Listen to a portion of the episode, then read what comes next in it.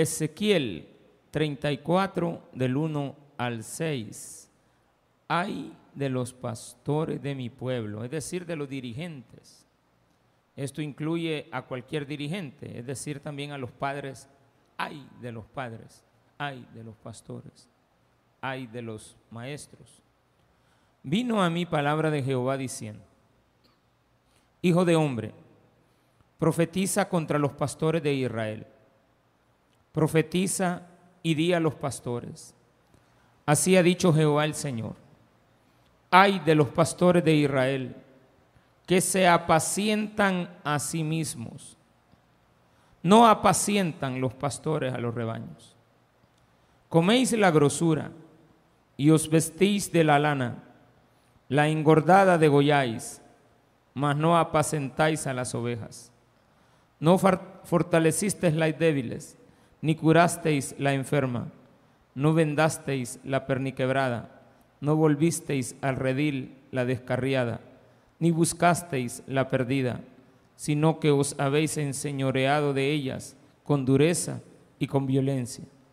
Y andan errantes por falta de pastor, y son presa de toda la fiera del campo, y se han dispersado.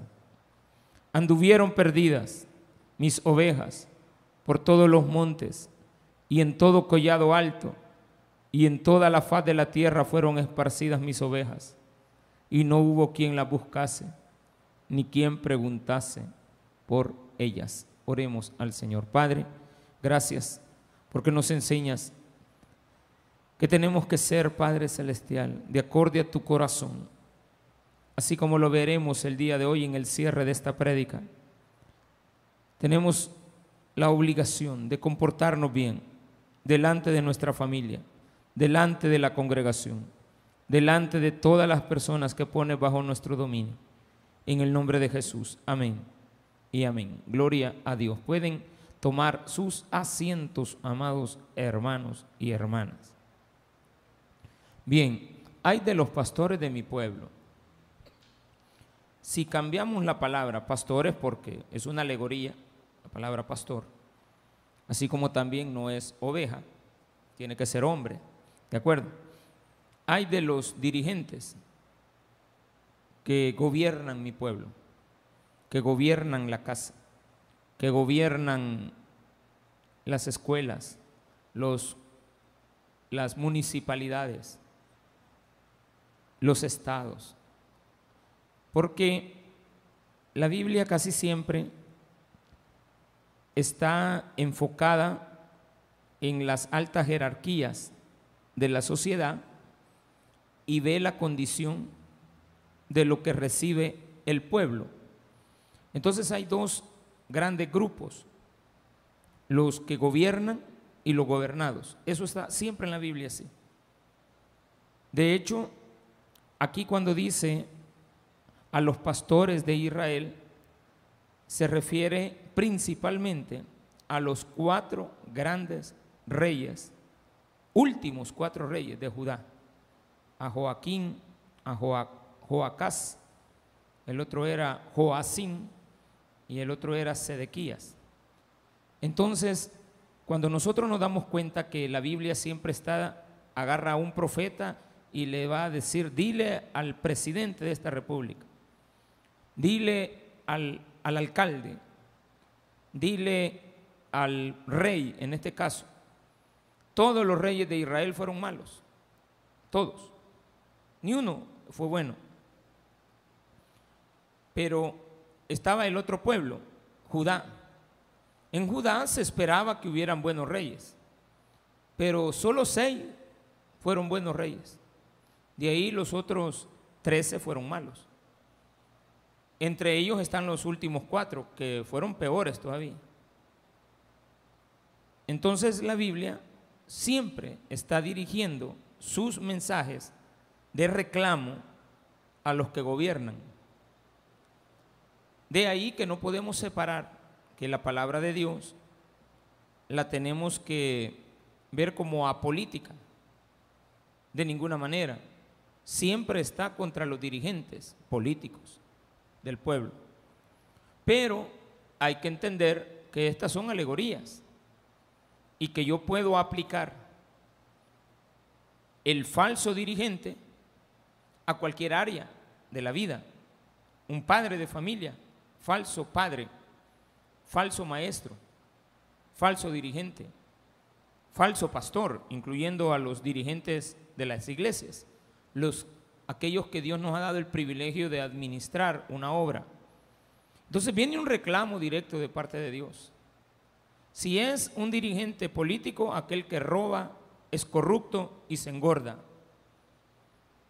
Si es un pastor, aquel que vive de una iglesia la cual lleva a la quiebra, por él vivir bien, donde no hay mantenimiento, donde no hay nada que se pueda admirar del trabajo y que usted vea solamente prosperidad en el pastor, carro nuevo todos los años, eh, el estilo de vida, no vive ni, ni cerca de la iglesia, se va lejos de la iglesia, eh, donde nadie lo moleste, tiene una mansión, si se puede decir así, no vive cerca. Entonces hay un reclamo de parte de Dios, quitemos a los dirigentes, eh, a, los, a los políticos, a los reyes en este caso, y vámonos a nuestra condición. Hay que ver si en esto no nos identificamos como padres, como esposos o como hijos también. Y en mi caso particular lo tengo que llevar a ese nivel no me voy a poner en la posición que si soy un pastor o que si soy un padre.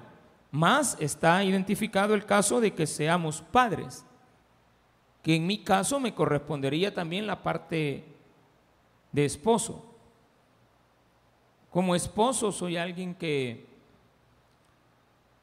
solo yo tengo y mi esposa no tiene. Si solo yo tengo y mis hijas andan mal pueden andar mal, pero ya no por mis decisiones, sino que por decisiones propias. La esposa puede andar mal, pero porque sea rebelde. Pero si no es rebelde, sino que es aplicada y está con el esposo, siempre lo cuida, es la ayuda idónea. Y yo me aprovecho de esa ayuda idónea. Y solamente yo tengo las cosas, eh, lujos, eh, almuerzo todos los días con los amigos en el trabajo, en restaurantes, porque trabajo en una multinacional y, o trabajo en un call center y yo me doy la gran vida y a mis padres, a mi casa no le aporto nada. Eh, a mi esposa no le doy, cuando vengo a la casa a puras pupusas heladas y fritas las la mantengo. Le doy allá una vez al mes un media libre carne, pero yo todos los días como carne ando con los amigos bebiendo vino y en la casa no hay ni para fresquito. O sea, no necesariamente esto lo vamos a asociar, y es que no tiene que asociarse con los pastores que dirigimos una iglesia, que por supuesto se aplica también, ¿de acuerdo? Aquí no está exento. El último versículo que vamos a ver ahora, no el último, sino que el versículo 29. Levantaré para ellos una planta de renombre y no serán ya más consumidos de hambre en la tierra, ni ya más serán avergonzados por las naciones. Y sabrán que yo Jehová su Dios, Jehová, yo Jehová su Dios, estoy con ellos. Y ellos son mi pueblo, la casa de Israel, dice Jehová el Señor. Y vosotras, ovejas mías, ovejas de mi pasto, hombres sois y yo vuestro Dios, dice Jehová el Señor, Adonai Jehová. Entonces, cuando nos damos cuenta de la condición que tenemos como seres humanos acá en la iglesia, y la palabra de Dios nos compara como ovejas, realmente está hablándole a hombres. Y como tal, tenemos que tener el cuidado de evitar no eh, mantener en alegoría estas, estas palabras. Tenemos que trasladarlos al plano literal. En el sentido literal, allá dice que las ovejas son hombres. Entonces, Hay que entender que si las ovejas son hombres, también los pastores, en ese caso, a pesar de que son los que dirigen a las ovejas, se está refiriendo a los que dirigen, porque la palabra pastor significa el que guía, el, el que dirige, no aquel que apapacha y que cuida y que solamente cuida. Cuidado con eso. Entonces, lo primero que encontramos aquí son los versículos del 1 al 6 que acabamos de leer, que es el reclamo de Dios a los dirigentes. El reclamo de Dios a aquel que solo Él se está aprovechando. En una empresa, solo el dueño crece y sus empleados viven paupérrimamente. O sea, nunca van a crecer. En cambio, un buen gobernante, un buen empresario, se goza de saber que sus empleados están creciendo.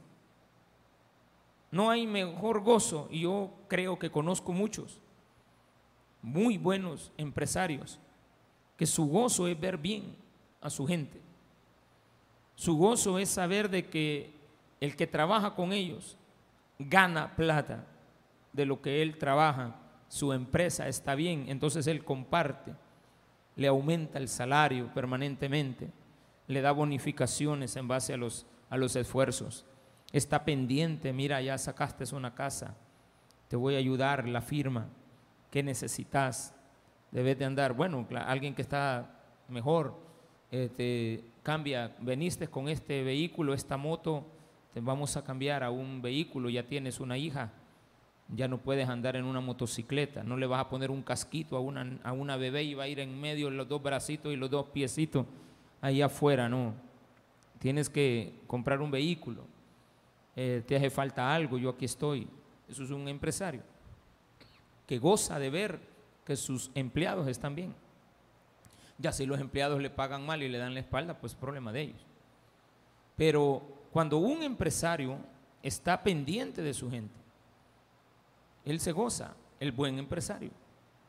Y está el otro que goza de la vida, sin importarle el esfuerzo de los demás. Entonces en casa debemos de tener buenos padres, buenas madres, buenos hijos. Si nosotros nos identificásemos, si algo de estas cosas que hemos leído aquí, las seis de los seis versículos del reclamo de Dios, donde hay una profecía directamente, Ezequiel le profetizó a estos cuatro a estos últimos cuatro reyes que gobernaron Judá y lo hicieron mal. Tan mal lo hicieron que terminaron mal ellos también, pero fueron los causantes de que el pueblo fuera llevado cautivo, porque todo lo perdieron, en sus manos todo se perdió. O sea, es lastimoso saber de que hay gobiernos que llevan a la quiebra a sus pueblos. A mí me duele saber de que este país, después de tantos años, no ha crecido económicamente, su población. Ah, no, no me gusta. Y yo sé que hay recursos.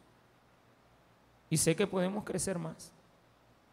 Y yo tengo siempre, no por esto que veo ahora, siempre he tenido el deseo de que nuestro pueblo mejore, que ustedes estén mejor, que ustedes prosperen, eso sí, no se olviden de Dios.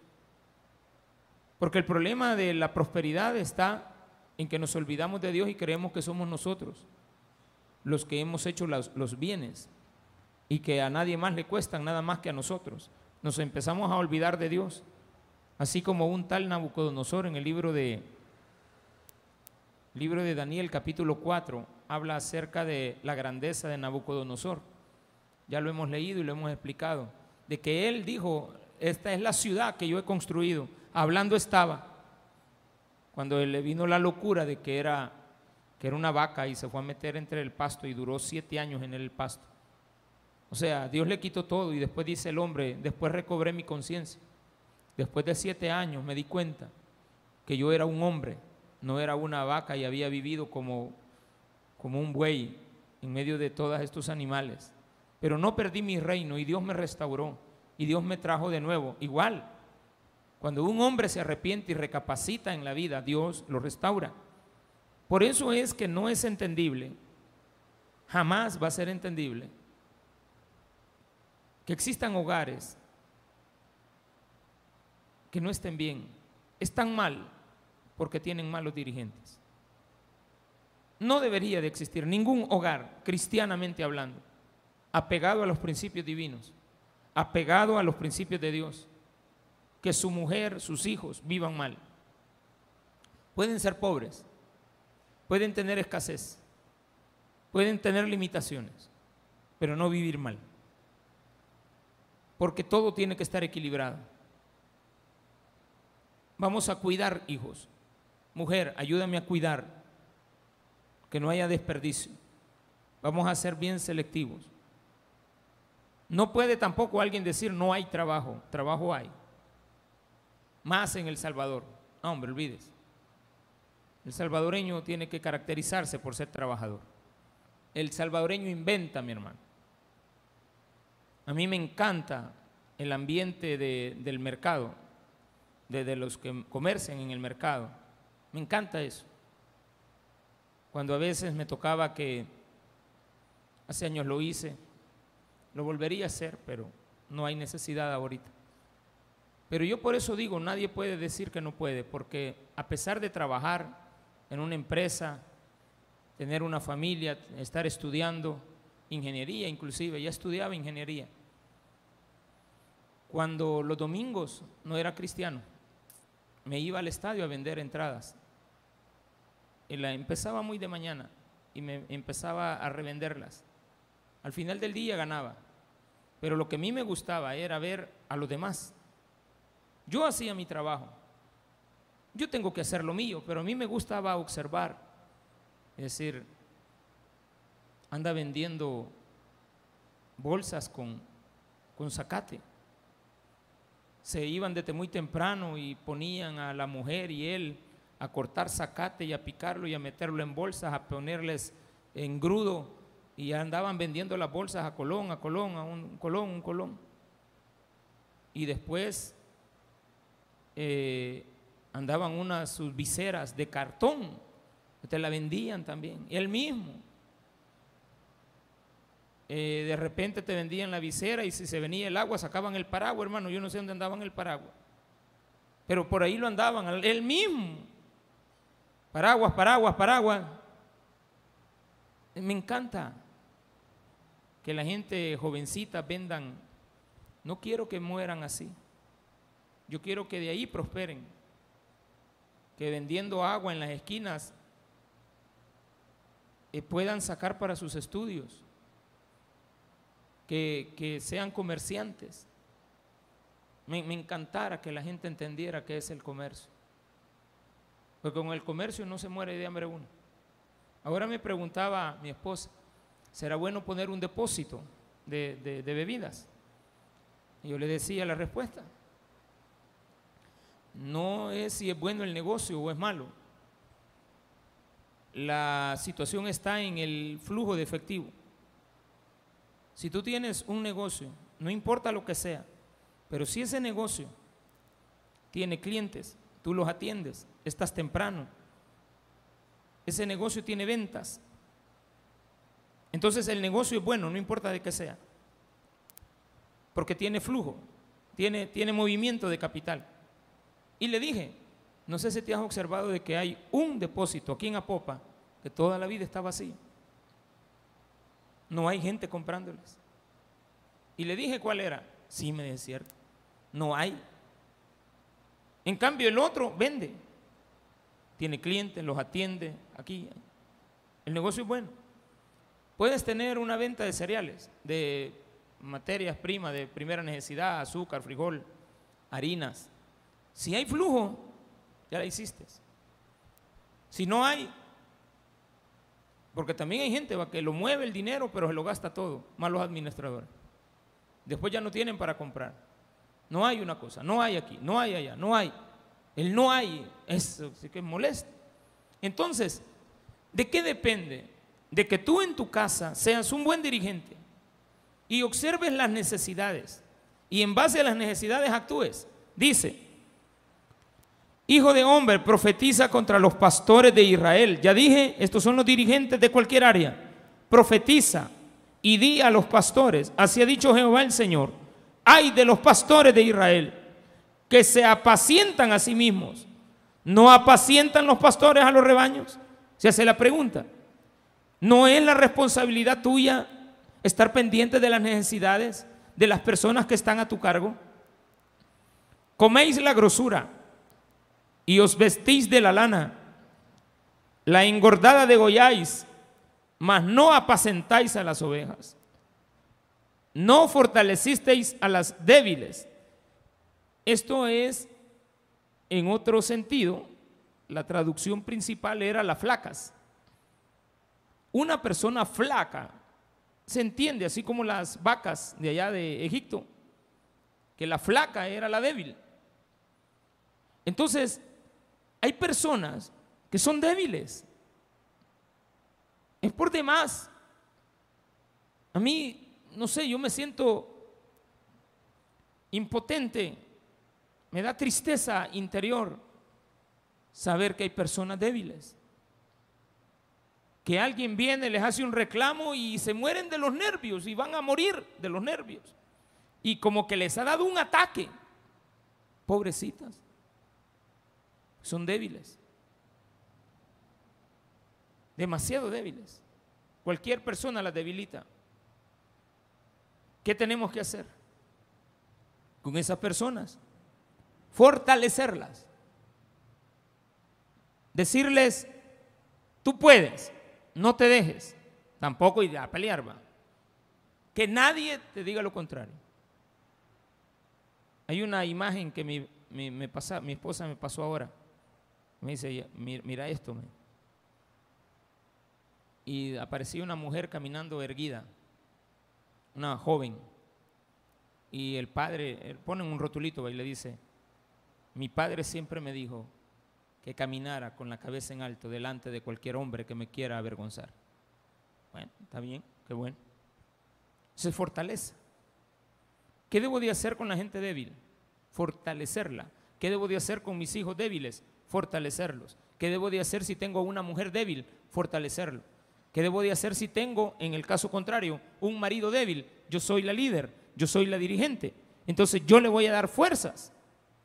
Lo debo de fortalecer le voy a decir, tú no eres débil, tú eres fuerte. Ni curasteis la enferma. Esto de la enferma no habla de ir a visitar a un enfermo, porque estamos hablando de los que están en casa. Estamos hablando de los que están bajo mi cargo. Porque a veces eso te puede tergiversar totalmente. No necesitamos visitar, sino que lo que se necesita, si está débil, es fortalecer. Pero en sí la persona enferma es una persona que sufre. ¿Qué debo de hacer con el que está sufriendo? Porque una persona enferma, ¿cuál es la característica de ella? Sufre, tiene dolor. No puedo condolerme, puedo consolarle. Pero también entiendo que a una persona en la condición de sufrimiento, mi responsabilidad está en lo que aquí dice, curarla, curarle el sufrimiento. Hay personas que están dentro de nuestras vidas y nuestra responsabilidad, personas que sufren. Entonces decirle, ¿y usted por qué sufre? No le vamos a dar fuerza, esa es la débil. Es generar en ella un ambiente diferente para que se cure. Entonces yo voy a procurar que mi familia, la que está bajo mi responsabilidad, no se enferme, sino que se cure, porque sé que sufre. Está la otra tipo de personas. No vendaste la perniquebrada. ¿Qué es la perniquebrada? Una persona que está lastimada. Perniquebrada quiere decir que se quebró, Tropezó en una piedra y se quebró. Se quebró la pierna, está lisiada. Muchas veces delante de ti, en tus hogares, bajo tu responsabilidad, hay personas lisiadas. Estas personas lisiadas, que la Biblia le llama la oveja perniquebrada, Está lisiada porque se cayó. Está lisiada porque tropezó. yo no voy a venirme a reír, ni voy a, a burlarme, ni voy a aprovecharme de su condición hoy que está perniquebrada, hoy que está no débil, no está enferma, está caída, está lastimada. ¿Pero lastimada de qué? Cualquier condición que le haya pasado en la vida. Puede venir lastimado de la escuela, puede venir lastimado del trabajo, puede venir lastimado de la misma iglesia. Pero no estamos hablando de la iglesia, estamos hablando de cómo lo tratas en la casa. ¿Cómo tratas a la persona que está lastimada? Que llega lastimada. Porque no se, tú, tú no provocaste. Estamos esperando, ¿verdad? Tú eres el pastor, tú eres el padre. Que tú no la lastimaste. Otro la lastimó. Entonces se llama perniquebrada, lastimada, que tiene una condición que le impide su movilidad. Entonces estamos hablando de aquellas personas que están lisiadas en la vida, pero tampoco lo relacione al que está en una enfermedad permanente. Estamos hablando de aquel que llega lastimado a ti. ¿Qué haces con él? Le reclamas, le reprochas, le dices más cosas que todavía lo lastiman más. Claro, hay que decirle la verdad. Estás mal por esto. Ahora veamos en qué te ayudo. ¿Qué es lo que te pasa? Necesito esto para solventar mi problema. Ok, aquí está. Padre, qué bueno es tener esposos que resuelvan tus problemas. Cuando una mujer tiene un esposo que le resuelve todos los problemas, sus padres salen sobrando. Porque ha hallado un buen esposo que le solventa todo lo que necesita. Como buen padre, que ahora es de ella. No es, no es un padre físico. Pero ella buscaba en él mejor condición de la que vivía en su casa. ¿Y cómo es posible que ahora viva mal? Si antes no vivía así. ¿Cómo es posible que hoy no tenga para comer? ¿Dónde está el que restaura? El Padre. Ayuda. Dice la verdad. Pero le dice, hoy ya te dije la verdad, esta es tu condición, pero no la puedes solventar sin mí. Aquí está mi ayuda, sin condiciones. Porque ¿cómo se le va, cómo va a recuperar usted lo que ha invertido en un hijo? ¿Cuándo? Usted está esperando recuperar lo que invirtió en un hijo. No, si el que lo va a terminar gozando es el marido de ella o, el, o, el o la mujer de él. Usted no, usted no va a recuperar. O sea, usted no puede hacer cuentas, tanto invertí en mi hijo y voy a sacarle esta raja. No. Allá va a aparecer con una libra de frijoles dentro de un año, un queso fresco dentro de seis meses, un cartón de huevo dentro de cuatro meses. Eso no resolvió tu, el vuelto, pues. Eso es algo que se puede solventar de otra manera, pero aquí está hablando de la que está lastimada. Y dice, no volvisteis al redir la descarriada, ni buscasteis la perdida, sino que habéis ensoñereado de ellas con dureza y con violencia. ¿Qué es la descarriada? Estoy en un hogar, administro una empresa, eh, soy el dirigente de un país, volvamos al hogar, tengo mi casa, tengo mi hogar, tengo a mi familia y ahí tengo a un descarriado. Aquí viene una cosa que es bien importante. El descarriado es alguien descuidado. Él es el descuidado, no, yo lo descuidé. por más que vayan a tocarle la puerta al presidente porque sus hijos están en el secot, por más que vayan, así a las cabales, Pueden haber inocentes todavía en los demás centros penitenciarios. Pero los que están ahí son culpables de muertes. Se descarriaron. Pongámosle la condición familiar. Los padres descuidaron a sus hijos. Entonces un descarriado es realmente una persona que yo no cuidé. A mí me correspondía cuidarla. Pero yo no lo hice. Porque mientras me llevaba el televisor, el plasma, el PlayStation, la cocina, dinero, 20 pesos, 30 dólares, 40, ¿qué quiere? Te enferma, aquí están 100 pesos, espérame, ya vengo. Y al ratito venía con los 100 pesos. Mire mamá, si yo no estoy, vaya a tocarle ahí a la señora de la tienda, ella le va a dar 20 pesos semanal. Ya tenemos un acuerdo, ella me debe a mí. Mire, aquí vengo por los 20 pesos de mi hijo.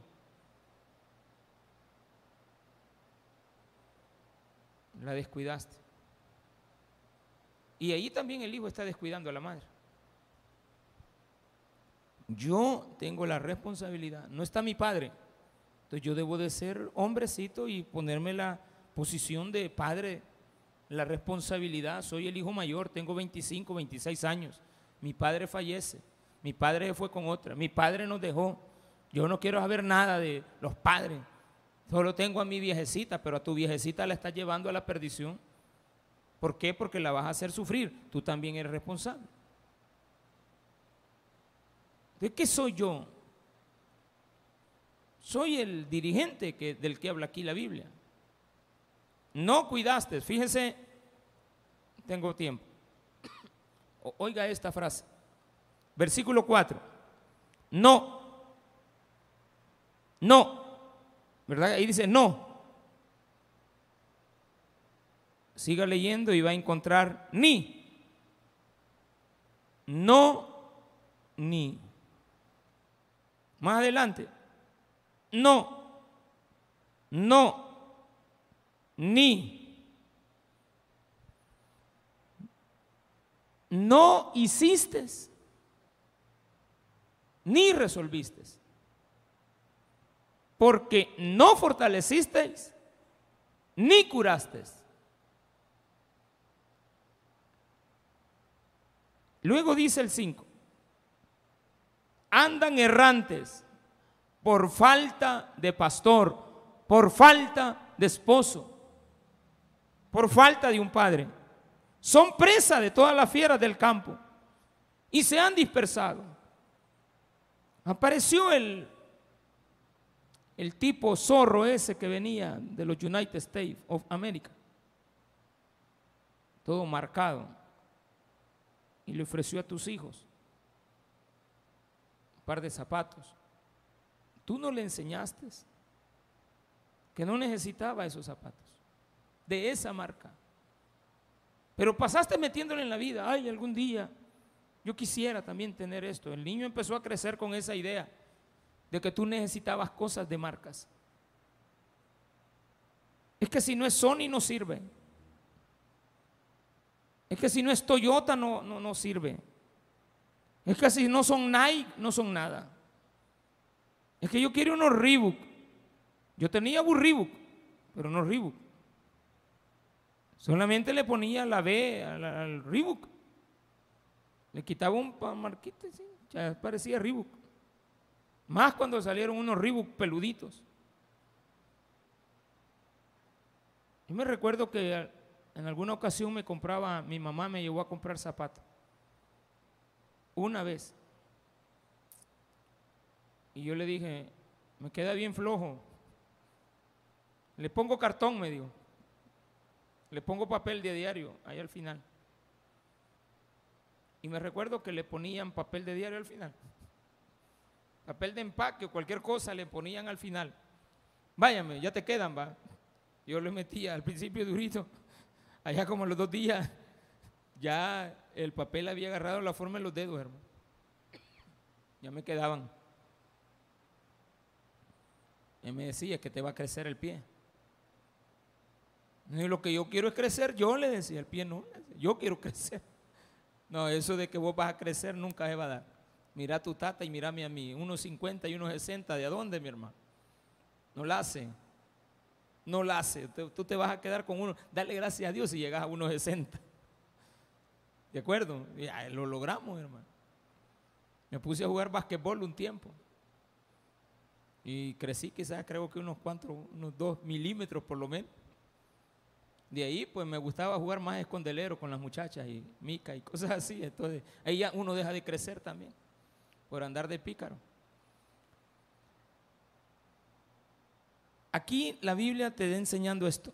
Anduvieron perdidas mis ovejas por todos los montes y en todo collado alto y en toda la faz de la tierra fueron esparcidas mis ovejas.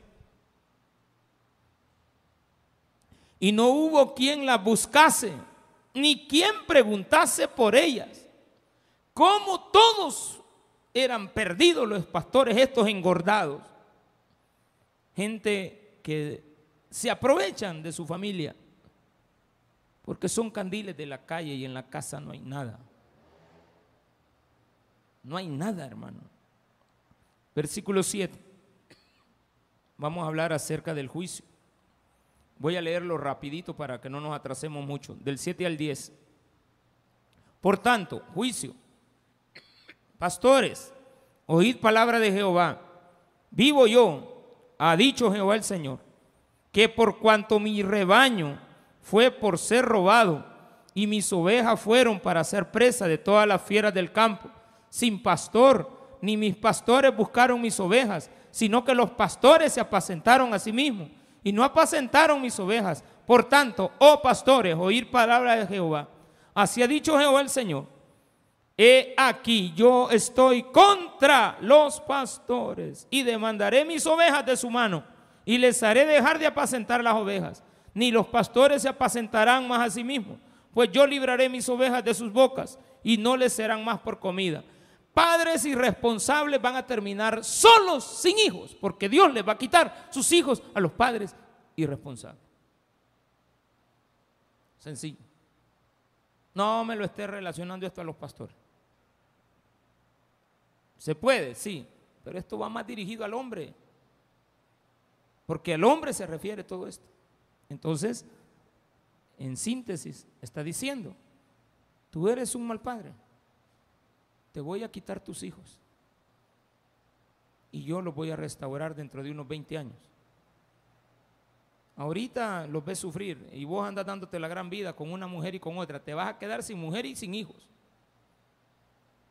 Y vas a vivir solo todos los años de tu vida. Te voy a arrebatar mis ovejas.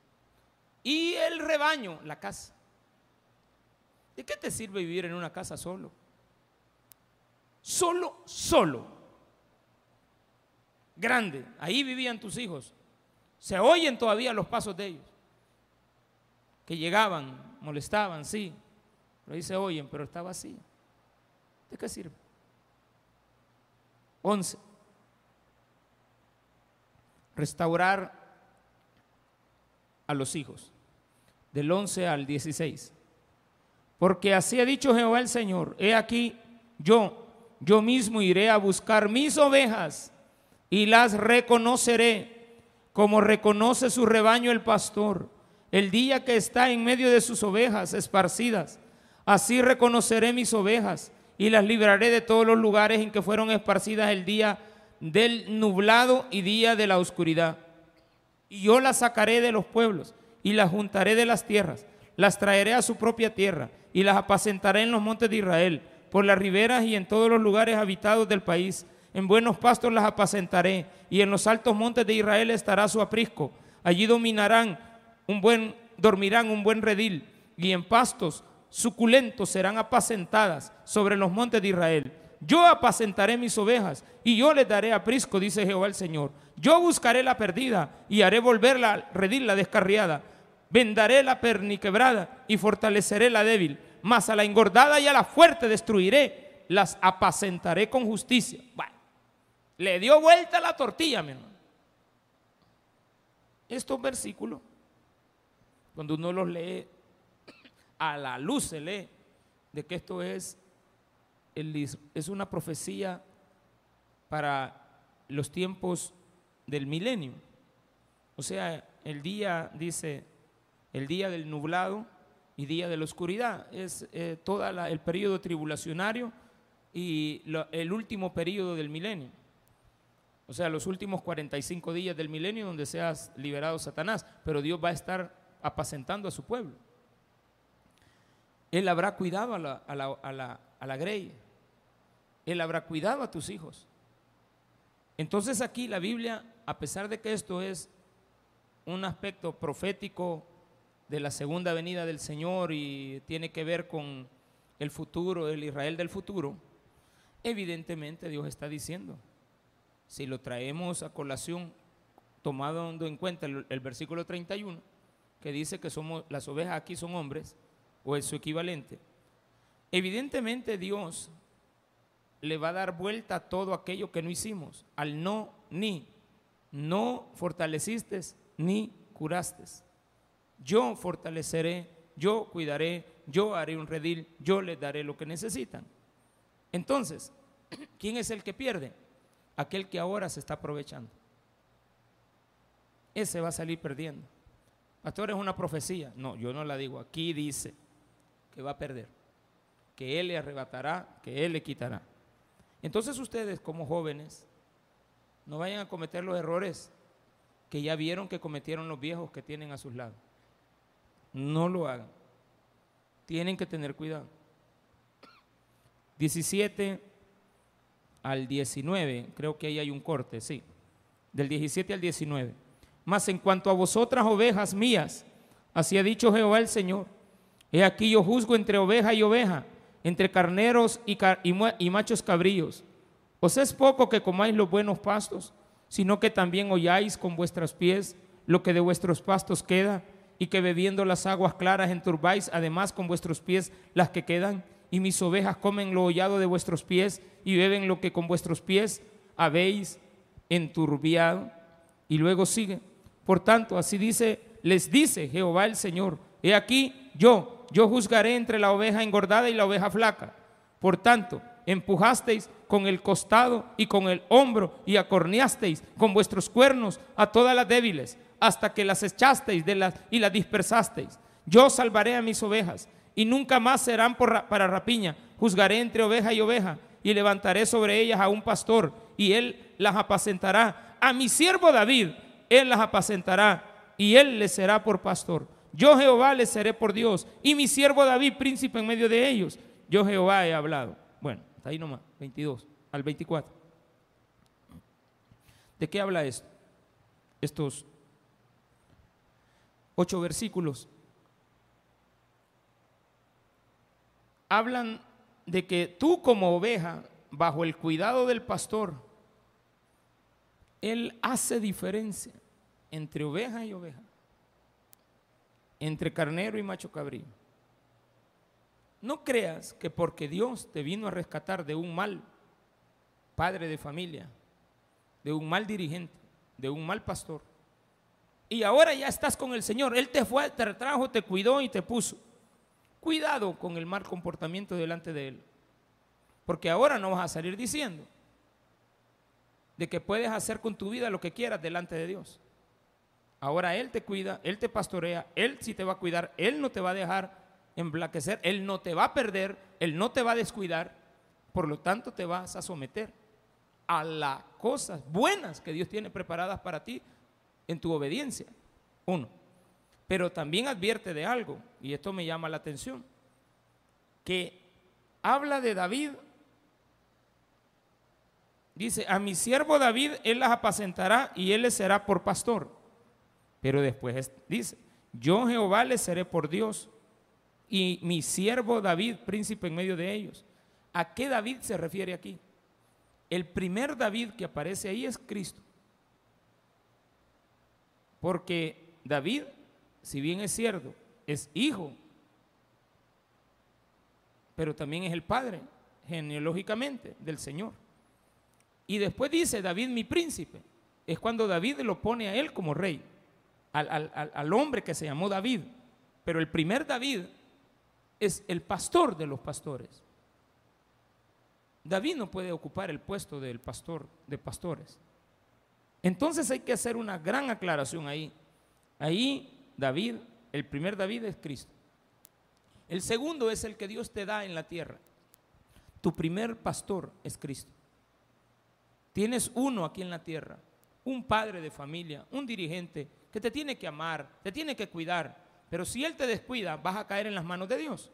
Porque vas a llegar perniquebrado, vas a llegar descuidado, vas a llegar este, descarriado, vas a llegar este, lastimado, vas a llegar sufrido. Él te toma, te cuida y hace diferencia en tu comportamiento. Pero también te dice, te voy a poner a un pastor de acorde a mi enseñanza. Y escoge a Jesucristo. Pero después te dice, ok, ya entiendes quién es tu pastor, pero te voy a poner en la tierra a alguien que también te cuide. Es ahí donde hay fortalecimiento, hay lo que le llamaríamos restauración de hogares. Esto es muy difícil porque a veces cuesta entender que una mujer que vivió con un hombre que la maltrató, después se encuentra un buen hombre. Es su segundo hogar. Pero yo no espero nunca, jamás esperaría que tu segundo hogar sea otro infierno. Yo esperaría que el segundo hogar tenga como principal ingrediente que ahora Jesucristo es tu pastor y que Dios te ha ubicado con otra persona. Complicado esto va. Porque casi es como dar razón a una segunda oportunidad en un hogar. Eso es bien difícil de entender porque hay gente que dice, usted tiene que aguantar con ese hombre. Usted le tiene que aguantar todo a ese hombre para quedarse con él. ¿Cuándo? Cuando esté viejito y él ya haya disfrutado todo en la vida y ahora que está meciéndose en una hamaca que ya no hace nada porque ya no tiene fuerzas para caminar, ahora tú eres la que le lleva aquí, le lleva, ¿de qué te sirve? Es complicado, no es correcto. Pero lo que sí Dios está diciendo, voy a poner a un pastor, hoy que te restablezco, tu pastor espiritual, guíate con él, y yo te voy a poner a alguien más que se llama el David príncipe. Ese es el hombre que aparece en el futuro restaurando a una mujer que fue maltratada. A, un hijo que no tenía padre y ahora tiene hacia las cabales un padrastro, pero padrastro, mi No, hombre, tiene un padrastro que, que lo quiere más como hijo propio. Lo cuida, lo ordena, hombre que no le da.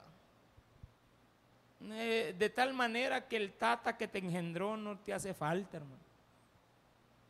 Allá quedó perdido y descarriado y anda todo chueco. 25 al 31, tres minutos.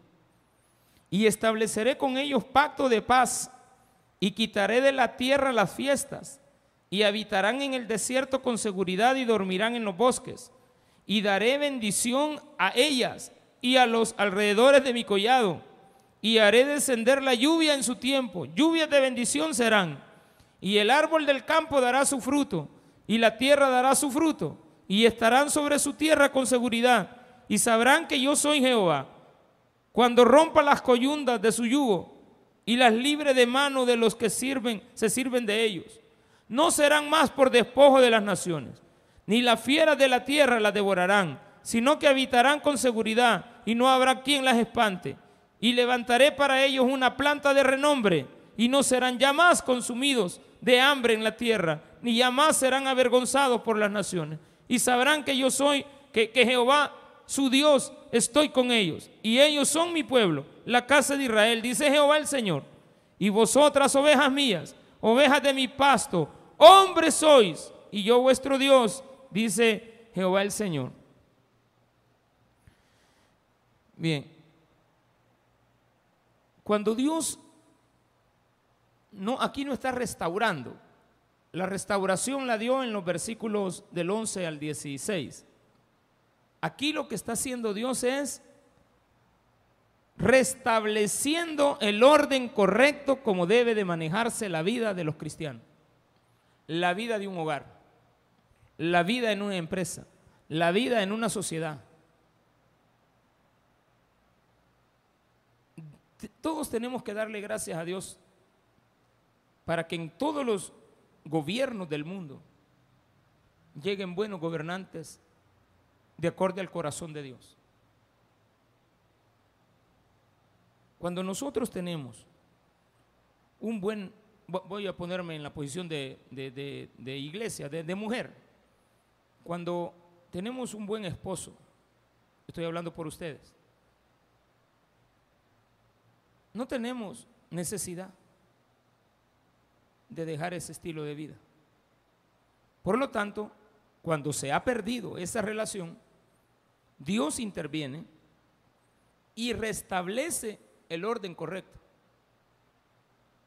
Dijo Vladimir Putin antier, hay posibilidades de que lleguemos a un acuerdo de paz con Ucrania. Pero ese acuerdo de paz solo tiene que estar basado en un nuevo orden mundial. Yo no sé si usted entiende qué es eso. Siempre y cuando Estados Unidos deje de ser el primer país en el mundo y le dé oportunidad a otro de ser el número uno, vamos a tener paz. No, está, tremendo eso. Se necesita un nuevo orden mundial, dijo Putin. ¿Por qué? Porque todo está quebrado. Cuando nosotros vemos esta relación, aquí decía naciones, y por eso lo estoy mencionando, no serán más despojos de las naciones. Hay naciones que éticamente están perdidas. Han metido dentro de sus sociedades para establecimiento del orden dentro de las comunidades. Han establecido órdenes que van afuera del orden de Dios. Se necesita volver a restaurar el orden de Dios en las naciones. Cuando el Dios no está en tu vida, no está en tu hogar, no está en la iglesia, no está entre los gobernantes. Necesitamos restablecer ese nuevo orden o restablecer el orden original, porque si no todo se pierde. No podemos seguir con un estilo de vida donde hay muertos por doquier, donde hay hijos perdidos, donde hay drogadicción, donde hay de todo. Tenemos que poner un nuevo orden en nuestras vidas. Y ese orden solamente se alcanza metiendo a Jesucristo en tu vida para que ordene tu hogar, tu vida, a tus hijos, a tu marido, a todos. Pero tú no puedes decir, quiero que mi marido cambie si tú no eres una buena esposa. Si tú eres una buena esposa y él no cambia, entonces Dios te va a poner un buen esposo. Pero si tú ves que tienes un mal esposo y te comportas peor que el mal esposo, a ti y a él los va a quitar y les va a quitar a los hijos. Y Dios va a restaurar a los hijos. Ahora, si todavía estos hijos son rebeldes y son igual a su tata y a su nana, pues evidentemente también los va a quitar. Y va a dejar solamente al único hijo que se sometió a Dios. Así es de que cuando escuche este sermón que acaba de oír y la gente lo relacione a los pastores de una iglesia, recuerde en su mente que se refiere a los dirigentes de cada una de las áreas de la sociedad donde usted es el protagonista, es decir, su hogar. Démele un fuerte aplauso a nuestro Señor.